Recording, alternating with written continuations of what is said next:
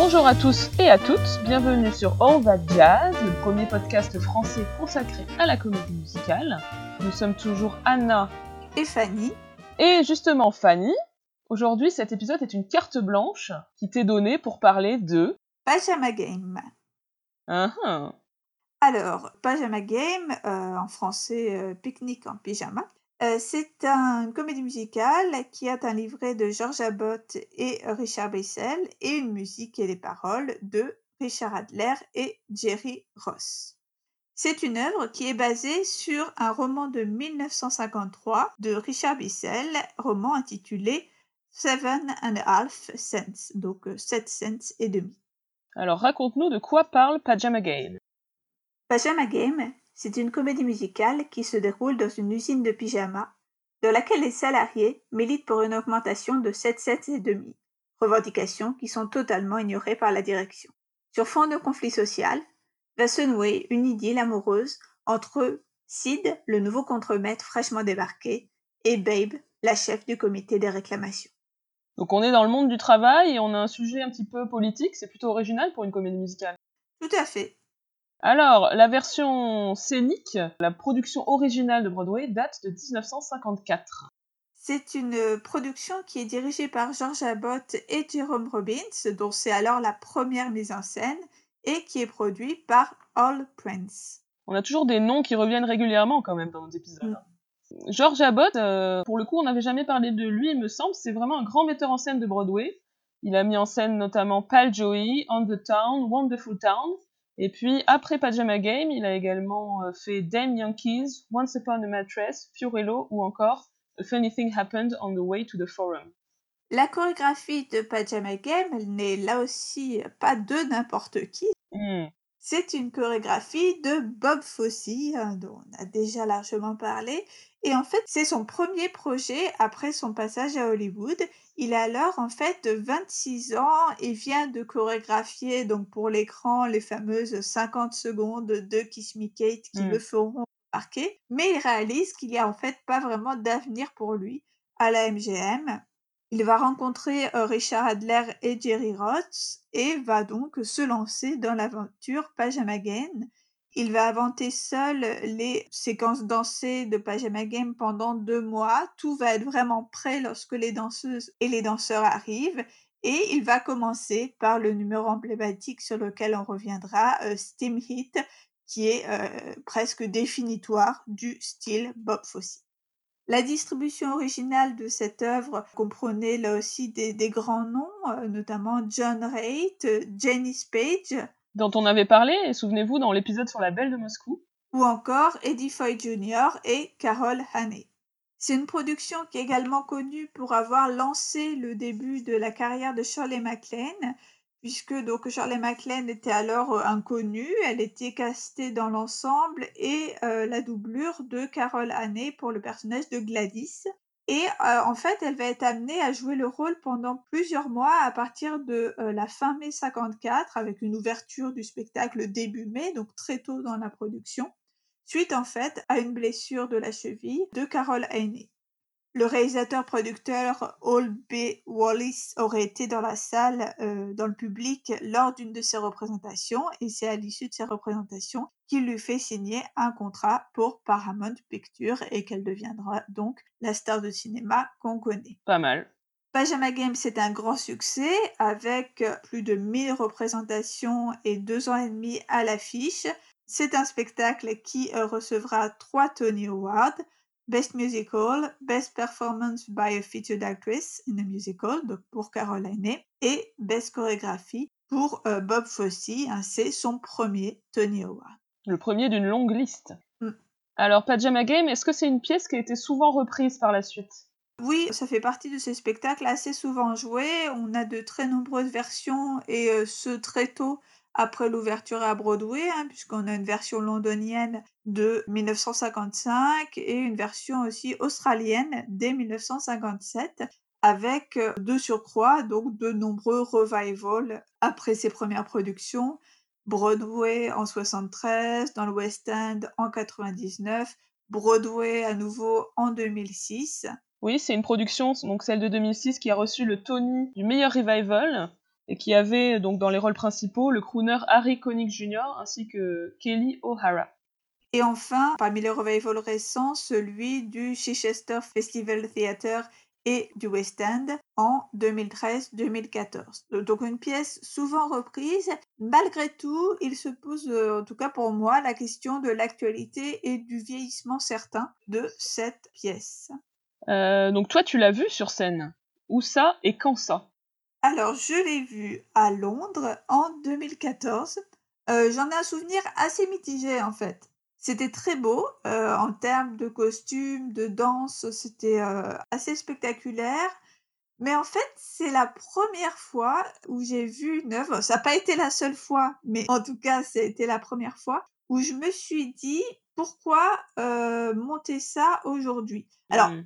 pour remettre vraiment dans, dans le contexte, euh, le jour même, en matinée, j'avais vu euh, Book of Mormon parce que j'avais gagné la loterie. Je pense que j'ai eu déjà l'occasion de le dire trois ou quatre fois à l'antenne du podcast, mais je me permets de, de, de le resignaler. Donc, de façon inattendue presque, euh, j'avais été voir Book of Mormon dans l'après-midi et le soir, j'avais ce spectacle prévu de Pajama Game. Donc, je me suis toujours dit, c'est peut-être aussi le contraste Ouais. entre une œuvre pour, le coup très très moderne et, et voilà et d'un d'un goût relatif et euh, Pajama Game qui est plus classique mais euh, en tout cas ça m'a vraiment euh, fait cette sen- sensation en, en revoyant Pajama Game de voir quelque chose d'assez daté comme si en fait il y avait un- une sorte de décalage entre le fait que euh, d'une part bah, évidemment les combats menés dans cette pièce sont toujours d'actualité euh, c'est-à-dire la reconnaissance tout simplement de la dignité des travailleurs, mais d'autre part un contraste en- entre cette actualité des combats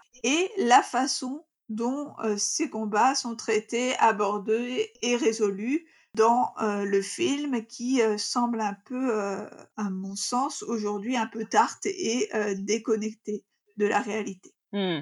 Alors, Pajama Game, c'est également joué en France, à l'Opéra de Lyon en 2019. Puis, il me semble qu'il y a eu une tournée aussi dans, dans plusieurs lieux dans toute la France.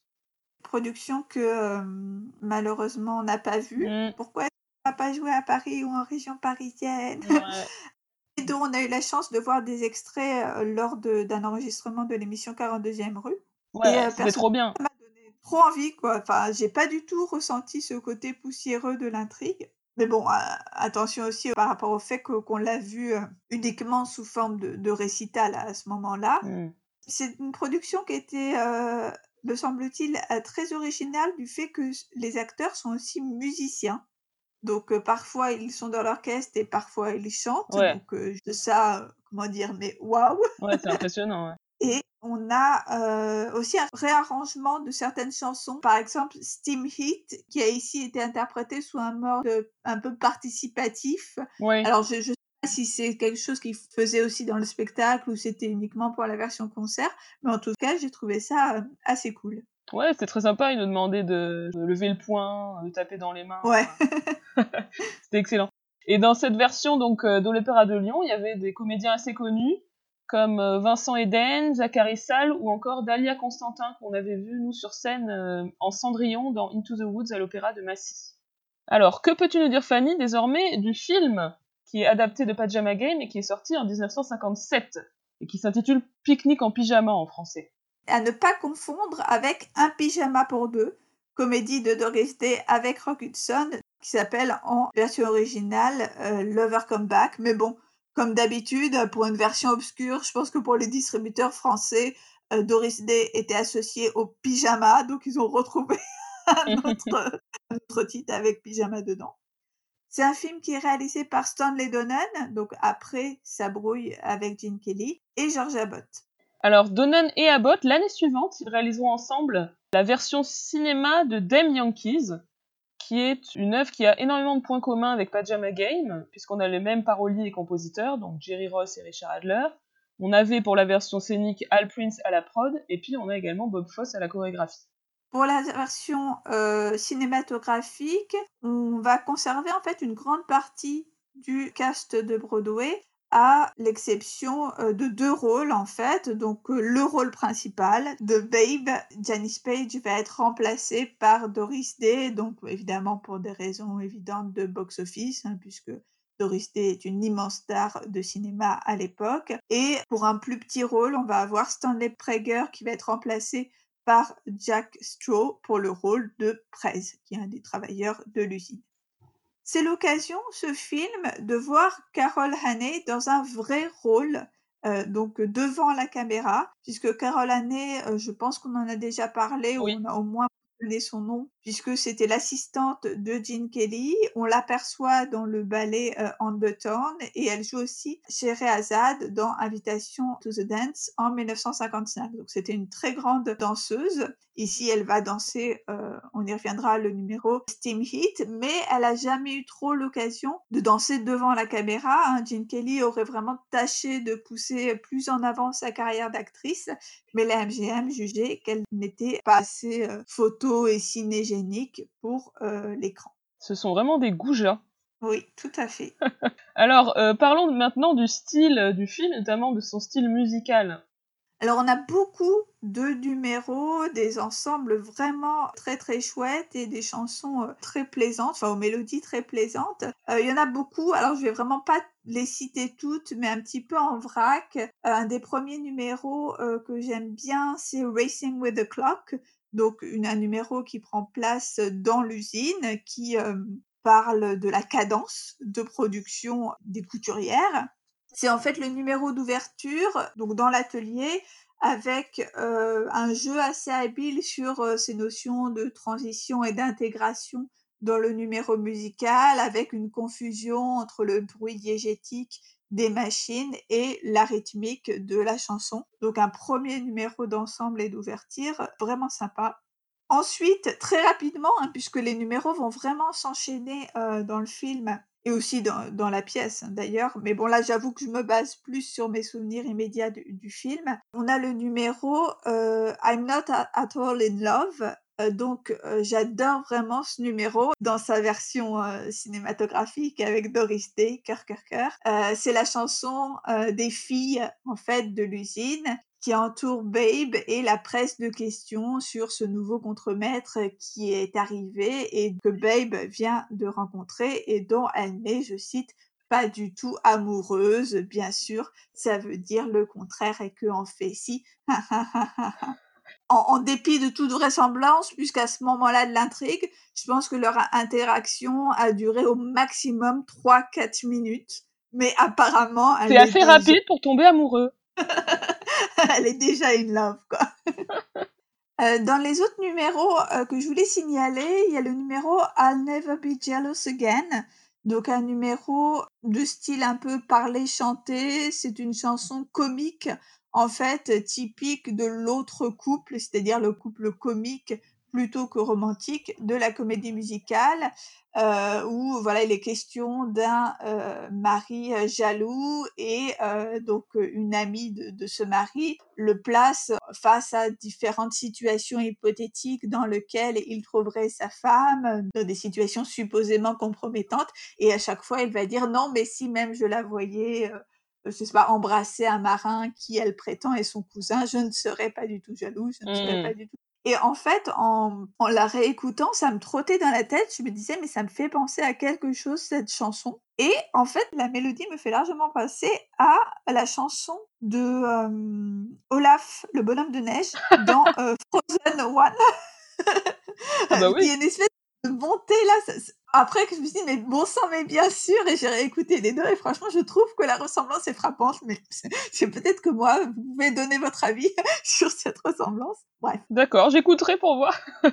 et dans les autres chansons euh, dont je voulais parler, la euh, ballade romantique Hey There, qui en fait est chantée une première fois par Sid dans l'acte 1, puis par Babe dans l'acte 2. C'est euh, donc une balade assez classique, mais ce qui est assez inhabituel, c'est qu'on donc elle va être chantée, si on peut dire, euh, à distance, puisque l'autre personne du couple n'est jamais présente lorsque la balade est chantée. Ils vont la chanter à tour de rôle et aussi avec une sorte d'écho en fait d'un acte à l'autre.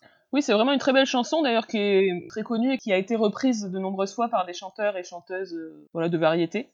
Euh, moi, j'adore dans le film euh, la, première euh, occurrence de la chanson, parce que le personnage masculin fait une sorte de duo avec lui-même, en fait. Il, mm. il chante en s'enregistrant sur la première partie de la chanson, Puis ensuite, il se repasse la bande de ce qu'il vient de chanter, et puis il répond aux phrases qu'il s'entend lui-même chanter, j'espère que j'explique bien.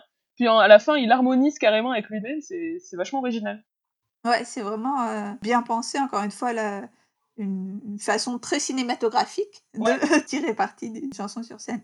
Autre numéro à mentionner, euh, le numéro There Once Was a Man. Donc là, pour le coup, c'est un vrai duo de Sid et de Babe. Et moi, j'aime beaucoup, là encore, encore une fois, dans la version euh, film, parce que cette espèce de duo amoureux sous forme un peu d'antiphrase, ça me fait beaucoup penser au I Can Do Without You mmh. de Calamity Jane, euh, avec encore Doris Day, ou aussi donc l'autre chanson, euh, presque la chanson miroir de celle-ci, Anything You Can Do, I Can Do Better, de Annie Get Your Gun, parce qu'on a une espèce de concurrence, en fait, de compétition entre les deux interprètes dans cette chanson. Et puis aussi la façon dont chante Doris Day, là, elle est vraiment, euh, une fois de plus, en mode cowboy, quoi. Parmi euh, les numéros dansés, parce que bon, il y a quand même beaucoup de numéros, on va dire, dansés par les ensembles. Et les numéros des stars seront plutôt des numéros chantés, bon, ce qui s'explique assez classiquement hein, par rapport à la spécialité, on va dire, des, stars en présence, hein, en particulier de Day. Mais parmi les numéros dansés saisissants de Pajama Game, c'est bien sûr Steam Hit, donc vraiment ce qu'on appelle un showstopper, hein, un numéro qui arrête le spectacle tellement il est bien. Un numéro hyper connu de Bob Fosse avec un style Fosse presque caricatural. On a les accessoires, les gants, les chapeaux melons, les isolations, les, les déhanchés. Enfin voilà, c'est hyper beau et presque on va dire au tout début de la carrière de Bob Fosse, un textbook de ce que sera le style Fosse, euh, genre Fosse 101, apprenez euh, Steam Hit.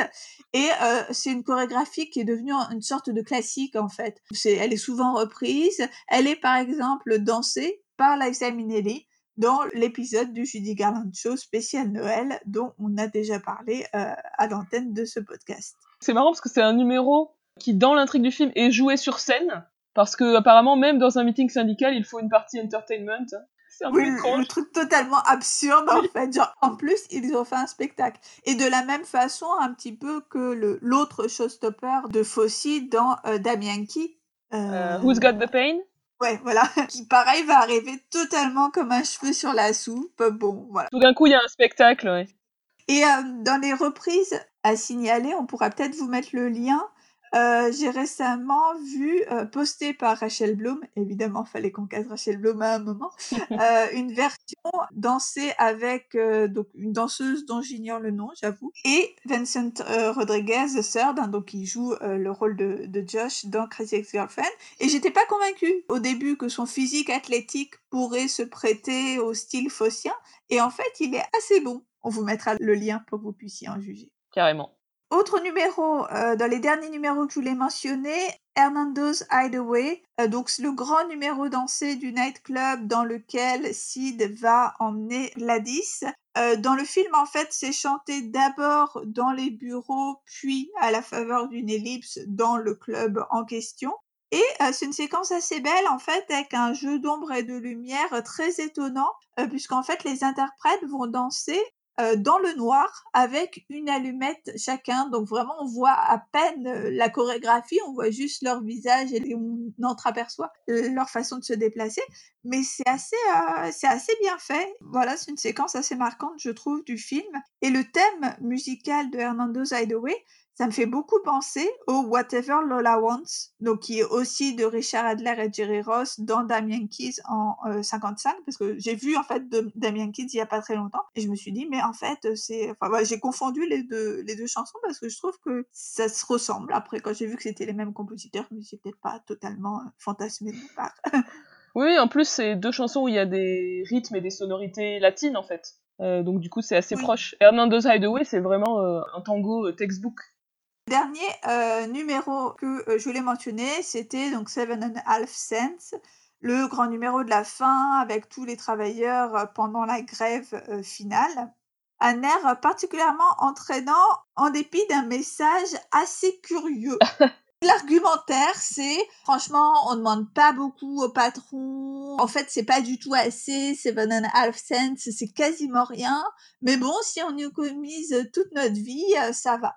Donc euh, bon, je sais pas trop la portée révolutionnaire de ce message, mais la chanson est sympathique. Je pense que c'est quelque chose qui peut résumer un tout entier euh, Pajama Game selon moi. le message est un peu mais les chansons sont sympas.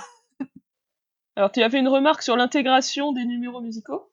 Oui, parce que euh, je me suis fait la réflexion que donc dans, le cas du film, on est sur un classicisme assez tardif, hein, puisque donc on est de la seconde moitié des années 50, mais que les numéros sont pas très bien intégrés à l'intrigue, elles surgissent un peu spontanément. On n'a pas cette respiration, ce moment qui va vraiment annoncer et appeler la chanson ça m'a un peu perturbée en fait en revoyant, en revoyant le film. Ok. Et que peux-tu nous dire sur notre ami Doris Day dans ce film? On rappelle qu'on peut se reporter à notre épisode sur Doris Day pour encore plus d'informations évidemment. Oui, alors bah moi je la trouve vraiment super dans ce film. Euh, c'est un film qui euh, va un peu préfigurer de façon euh, étonnante et je pense assez fortuite son côté working girl dans, de ces films des années 60 où tu sais dans les années 60 elle est toujours dans ces comédies où elle va être une femme qui travaille et qui va essayer un petit peu de s'imposer dans, dans un monde d'hommes. On retrouve aussi, je trouve, beaucoup de Calamity Jane dans ce film, la façon dont elle va moduler sa voix. Mmh les moments où elle fait vraiment euh, fille à poigne, film fille de caractère dans euh, I'm Not at All in Love There Once Was a Man. Enfin, elle, a un côté très euh, parler crier comme elle sait faire. Enfin, c'est ce que j'adore dans I'm Not at All in Love. I'm not at all in love.